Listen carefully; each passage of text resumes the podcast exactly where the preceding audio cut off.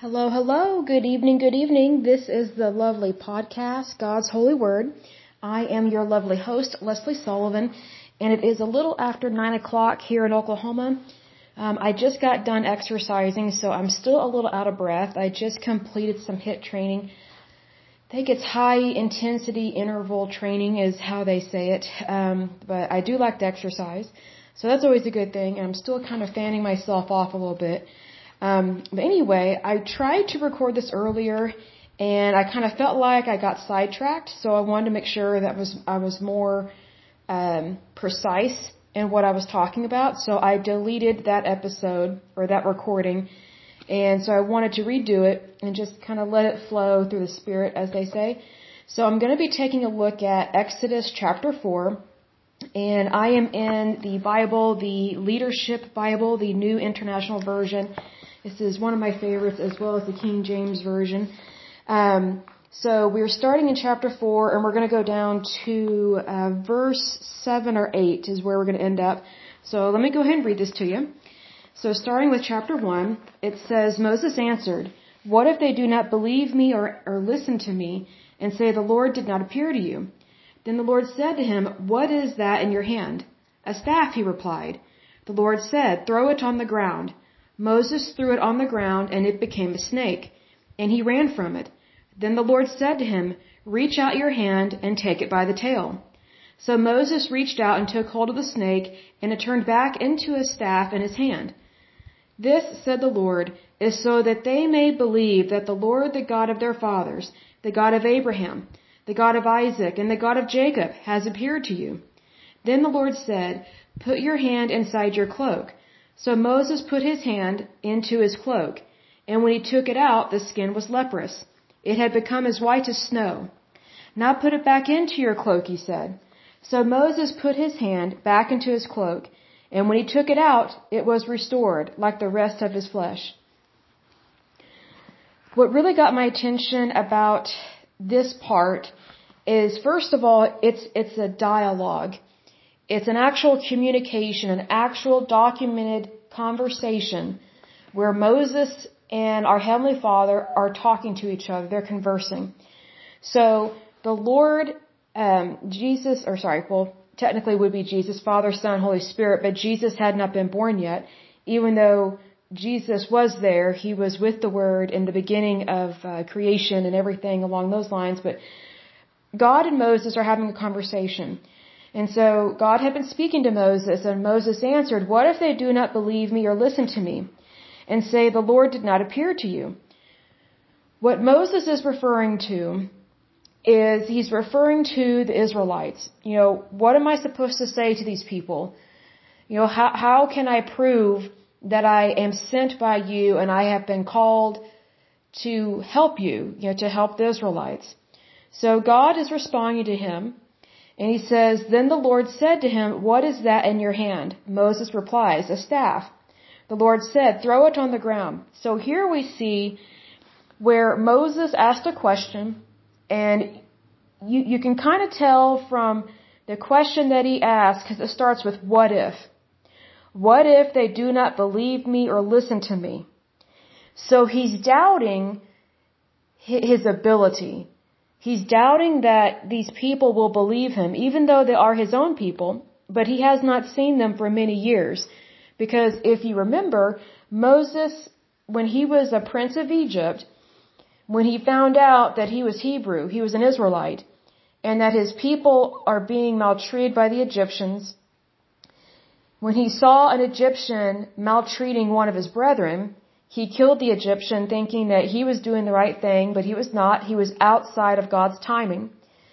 And so Moses had to flee for his life. He had to flee Egypt and go out into the wilderness, into the desert, and he came across a well. He, de- he defended some ladies from some really horrible shepherds that were trying to steal their well, steal their water, and be cruel and hateful to their sheep. Moses defended these young women and he ended up marrying one of them. And so he is out in this desert somewhat at the base of this mountain, at the holy mountain of God. He's, he is shepherding sheep along with his father-in-law. and his wife as well. She was a shepherdess. That was their way of life. The complete opposite of being in a royal palace in Egypt. And so Moses is asking, what if they do not believe me or listen to me? So Moses, he, he's out there in the wilderness, but he's at the base of the holy mountain of God. And him and God are having a conversation. And it's obvious that just from the beginning of his question when he says, what if?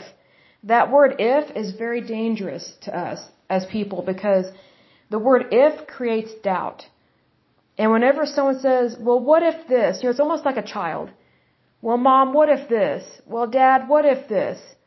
If I did this, would this happen? If I did that, would this happen? What if the dog did this? What if the cat did that? You know, what if I made an F on my test? Would you ground me? You know, things like that. Like there's that, there's that sense of doubt, that lack of courage. Well, our Heavenly Father spotted that immediately. He knows Moses' heart. He knows his mind, his will, his emotions. He created him. And so the Lord is very patient with us. Sometimes we forget that the Lord understands that we are human and, they, and that we are flawed. We are not perfect. And so when we're having doubts, what I like about what Moses did is instead of hiding his doubt, he was pretty blunt about it. He just asked God, what if they do not believe me or listen to me? He just followed asking, what do I do if this situation happens? He, he didn't lie to God and say, oh yeah, I, I, I'm definitely courageous, I can handle it, I'm good, thank you. No, he didn't hide that from God. That's what made Moses the chosen one for this particular uh, particular assignment to free God's people from the stranglehold of Pharaoh. Because God needed someone that was willing to admit he was not perfect. Because one of the worst leaders is someone who blatantly lies to himself and lies to his people. But Moses he wasn't lying to himself, he wasn't lying to his people, and he for sure was not lying to God when he said, What if they do not believe me or listen to me? So Moses right there has some doubt. But he's being honest about it because he's asking God, what do I do in this situation? And he lists something very specific. So something obviously was on his mind. And it says, what if they do not believe me or listen to me and say, the Lord did not appear to you? So, right there we know for a fact, if we didn't already know from reading God's holy word, that the Lord did appear to Moses. But Moses knows how people can be. He knows that especially these kind of people can be stiff-necked, they can kind of be a little rebellious, and he's concerned that they won't believe him because he hasn't been around his people for many years because he had to flee for his life. Like he had to flee for his life because if the Egyptians had caught him, they I don't think they had trials back then. I think they would have just executed you quickly for killing someone for killing an Egyptian. And also they had found out that he was Hebrew. He he was an Israelite. So that was even worse.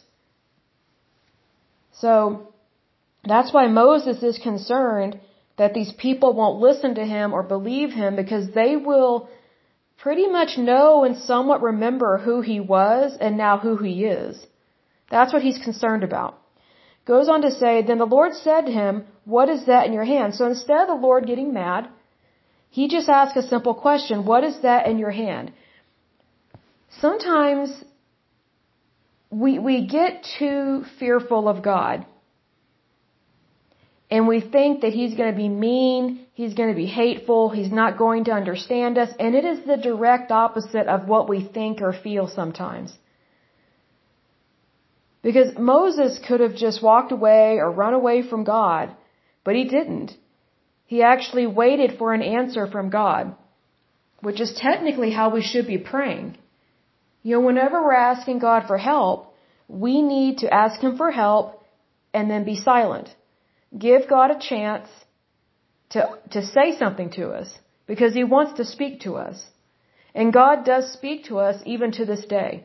Even though we are reading from Old Testament times, God is still very much relevant in our lives. And He very much wants to guide us, wants to speak to us. That's why He's so patient with us. He's not going to slap our hand. He's not going to be mean to us like some weird step parent. That's not how our Father, our Heavenly Father operates. Our Heavenly Father is a Heavenly Father. So, sometimes we can get caught in the trap of thinking that, that God is like a bad father figure when he's not. He's the best father figure. So always go to him, just like Moses is doing here. He's basically admitting to God that he's not sure about this assignment. And, and he's not sure if, if he can handle it. And he's not sure if he's the best person for the job. That, that shows doubt, but it also shows him being humble. And that he's willing to accept and embrace God's advice and wisdom. Because that's actually a really good thing to do, to seek advice from the one who always gives perfect advice. So it goes on to say, Then the Lord said to him, What is that in your hand? A very matter of fact question. Moses replies, A staff. The Lord said, Throw it on the ground. So again, the Lord's not mad at him.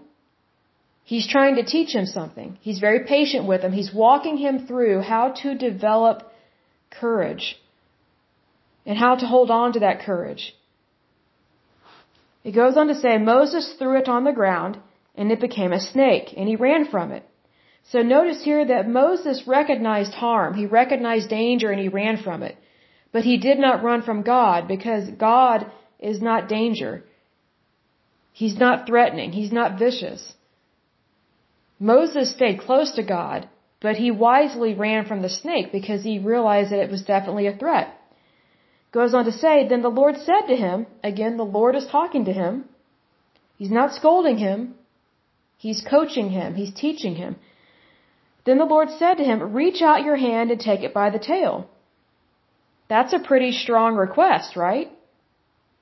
So Moses reached out and took hold of the snake, and it turned back into a staff in his hand. Now that is such true obedience.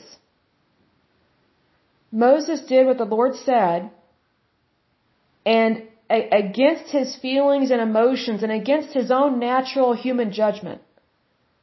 Nobody in their right mind would reach out and grab a snake by its tail. No one would do that. Because that's not something you do with a snake. And Moses knew that. He was out in the wilderness. He had been shepherding sheep out there for a long time. Snakes were a problem because it's the wilderness. They probably had some venomous snakes out there. It was probably a threat to the people that lived out there in their tents. And also, it was probably a threat to their sheep. So they were aware of the dangers out there. But regardless of what Moses knew in the natural, what he knew in his human mind, he knew that if God told him to do something, he could trust him to save him. So Moses put his faith in God, not in the situation. Oftentimes we put our faith in what we see, hear, and feel.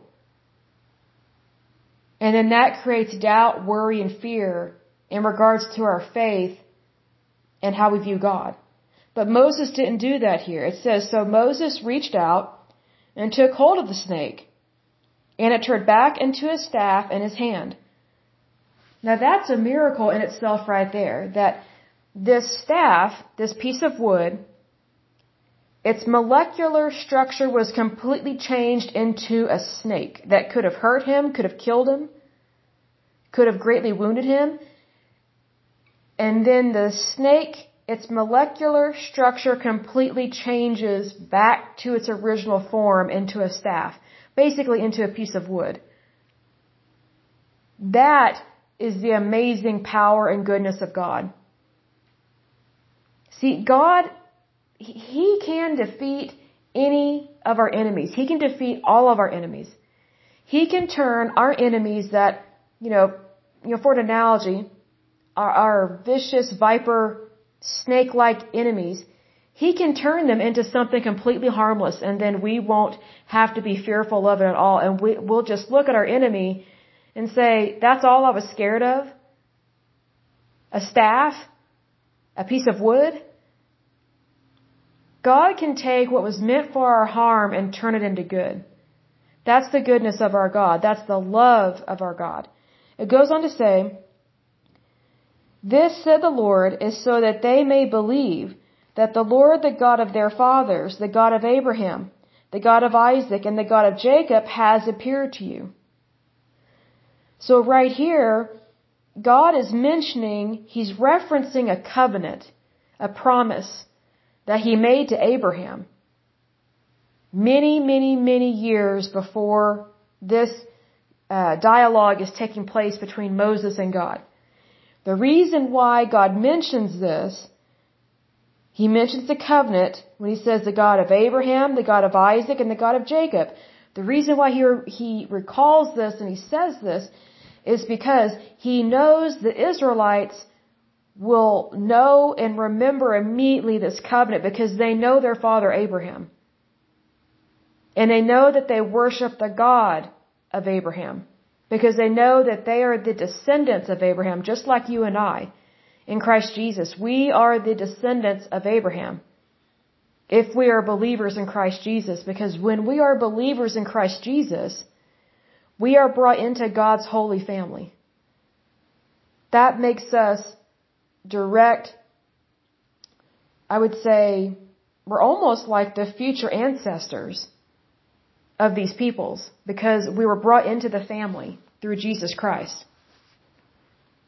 It goes on to say, Then the Lord said, Put your hand inside your cloak. So again, God is coaching him, He's training him, He's teaching Moses to be completely reliant upon Him. Not himself, not his human understanding, but in God's understanding of things. Because God's ways are better than our ways. That's what God is trying to get across to Moses, but He's taking him step by step with it, which is what we all need. God is never going to give us more than we can handle. So just when you think a situation is over your head, just remember that is a golden opportunity to be successful. And if something seems really difficult, don't worry about it. Take it up with God. Ask God to help you through it, and He will. He always has and He always will. But you have to ask for help. You have to seek His guidance. Because God's a gentleman. If you don't go to Him and seek His advice, He's not going to push Himself on you. He's not going to just invade your brain and be, you know, bombastic and yelling at you. That, that would be Satan does that. The evil one loves to really manipulate our brain. God never does that. God wants us to go to Him because He gave us the ability to have free will. Meaning either we can choose to have a relationship with God or we can choose not to have a relationship with God. It is completely up to us as an individual. So it goes on to say, Then the Lord said, Put your hand inside your cloak. So Moses put his hand inside his cloak, and when he took it out, the skin was leprous. It had become as white as snow. So, still going on here is an active conversation between God and Moses. This is exactly the kind of conversations we should be having with God. We should be going to Him with our request, our situations, our fears, our doubts, our worries, and we should give God a chance to build us up, to help us, to give us advice. That's what God is doing here. What's also interesting is that Moses did what God said to do. He put his hand inside his cloak, and when he took it out, the skin on his hand was leprous. It had become as white as snow. Now, what we may not realize is that leprosy is a highly contagious disease that was considered a punishment back then. It was considered a curse back in biblical times. Leprosy still is a problem in our world, but not in the United States, not in first world or developed countries. It is still very much a problem in third world countries and underdeveloped countries. And that's due to their governments being corrupt, lack of education, and lack of medical supplies and lack of medical professionals. That's the biggest reason because we do have cures for it. We do have medications and treatments for it. But you know, we, we, we forget that just how bad leprosy was back then. Leprosy can turn a black person's skin white. Cause that's what the disease does. You know, I am fair skinned for the most part. I mean, I tan easily, but if I were to contract leprosy, my skin would turn super white. It will turn your skin white. And also, it can make your skin fall off. That's what makes it so dangerous, is that your nose can fall off, your hands can fall off, your fingers can fall off, your toes can fall off. It's a very serious disease. And so back in biblical times, when someone had leprosy, they had to yell, unclean, unclean, if someone were, uh, to approach them. And also, if you had leprosy, you had to live outside of the village or of the town, of the city that you lived in, and you were not allowed to see your family anymore. Your family really could not even come and see you except to drop food near you. You know, a lot of uh, leper colonies is what they called them. They lived in caves. They were ostracized. They never saw their families again unless by a miracle they were healed. Which miracles like that did happen in the Old Testament. And here's another thing. You know, the Bible records it, it records things, but also there's so many other things that are not recorded. So the things that the things that we do that we do know about these miracles that we do know about, this is a side note, there were other accounts and other miracles that did happen. It's just they weren't all put into the Bible. So we don't know about every single person that Jesus healed. We don't know about every single person that maybe an angel healed. We don't know about every single person that God healed. We only know what we know. And that may sound like a simple statement, but it's true. So, just side note, if someone had leprosy, they lost everything. Technically, they lost their job, they lost their family, they lost their status symbol, they lost the social structure in their life because they were no longer a part of society. They were considered the outcast. And believe me, when we say outcast, I mean serious outcast. Like, if you had leprosy and you tried to go into town, you could be stoned to death. You could be killed. That's how serious it was to have leprosy. So that's why God is using this example with Moses. He turned his skin leprous. Then it goes on to say, now put it back into your cloak, he said. This is God speaking to Moses again. So Moses put his hand back into his cloak, and when he took it out, it was restored like the rest of his flesh. That is a miracle in itself right there. That is the goodness of God. God is showing Moses that, hey, I can get rid of any infectious disease and I can completely heal your skin. That's what God is saying. He's saying that there is nothing too difficult for me to do. Put your faith in me and you will not have any problems to deal with. You may have hardships, but nothing will be too difficult for you when you put your faith in me. That's what God is training and teaching Moses here. It, it's these baby steps. Because Moses, I, I think, I think we forget how scary it would be to be raised in an Egyptian palace and you are raised that you are Egyptian and that you are a prince. And that you belong in Pharaoh's family and Pharaoh's court. And Moses was probably all set to marry a very beautiful Egyptian princess. And then he finds out that he's actually Hebrew and that he has no business being in a Pharaoh's palace in the natural. In the supernatural, he does, because God put him there for a reason. But in the natural, Moses had no business being in Pharaoh's palace whatsoever. His place, technically in the natural, was in the mud pits at Goshen, being whipped and beaten by Egyptians, by the very people that he was sharing a table with in Pharaoh's house. and people that honored and respected him. So Moses went from the palace to the pit, and he's about to go from the pit to the palace again. That would be kind of terrifying, I would think. To grow up thinking and believing that you are a prince of Egypt, someday you might be a pharaoh, and then you find out technically you're lower than dirt based on your family heritage. And then Moses kills a man. He kills an Egyptian because he got angry. He didn't like this Egyptian beating up one of his brethren. And then his own brethren turned on him. Because in the Bible it says that Moses came across uh, two Israelites fighting. And he said, basically, how can you fight each other? Please stop doing that. And they turned on him. And they said, who are you to be lord over us? Are you going to kill us too, just like the Egyptian you murdered? And it was when they threw that back in his face that he got really scared.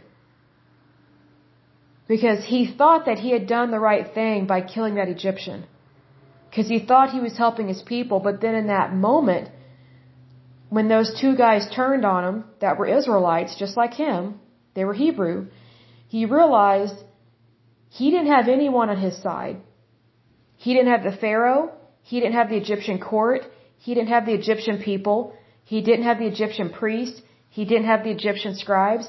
And now he doesn't even have his own people to back him up. They're turning on him already. Moses has all of that actively in his memory, at the forefront of his mind, when he's, when he's talking to God and he's asking these questions, like, why would these people believe me? Why would they follow me? Why, why would they listen to anything I have to say? Because Moses, I have no doubt, is thinking about those two guys that turned on him, that threw it in his face that he had killed an Egyptian. So Moses is, is lacking some courage here. So what God is doing with these examples of turning the staff into a snake, then turning the snake back into a staff, turning his hand leprous, and then turning his hand his leper's hand back into beautiful skin, normal skin, God is teaching Moses to not fear. He's reminding him that he has everything under control. He's going to be fine. And God is basically letting him know that God knows for a fact he picked the right person when he picked Moses. But Moses is, is not completely sure of himself. He's probably a little rattled. I mean, can you imagine the first, I don't know, 25 to 30 years of your life living in the lap of luxury? And then all of a sudden you get thrown into a pit of slavery and then you have to run for your life. And so you get thrown into a completely different kind of life a completely different lifestyle. You have to start all over from nothing. From nothing. And so he was running as a fugitive, basically. So I have no doubt that Moses was very scared that, you know, what if these people find out, you know, about this Egyptian? I mean, that would definitely be at the forefront of his mind. But here's the thing God never sends us into situations without having a way out for us. That's the love of God. He's never going to send you into something that you can't handle. And if it gets too heated or too dangerous, God always provides a way out. And that's what he did with Moses. See, even though Moses made a big mistake by killing that Egyptian, God got him out of that situation. Moses fled for his life, but Moses comes across basically these people that are living in, in the desert, in the wilderness. They have their own way of life. They might be semi-tribal. But God protected him out there. If you think about Moses met some really kind people that you know, brought him into the fold, as they say. This priest of Midian, I think his name was Jethro, if I'm not mistaken, he let Moses marry one of his daughters. And they knew he was Egyptian. I'm sure word probably traveled, not as fast as Twitter or Instagram, but I'm sure word traveled that an Egyptian prince murdered an Egyptian. And come to find out, this Egyptian prince is actually Hebrew. So then technically that made Moses a traitor to Egypt. So Moses really feared for his life that if he goes back to Egypt, he could be executed for being a traitor being an enemy of the state, basically. But what God is showing him here with these examples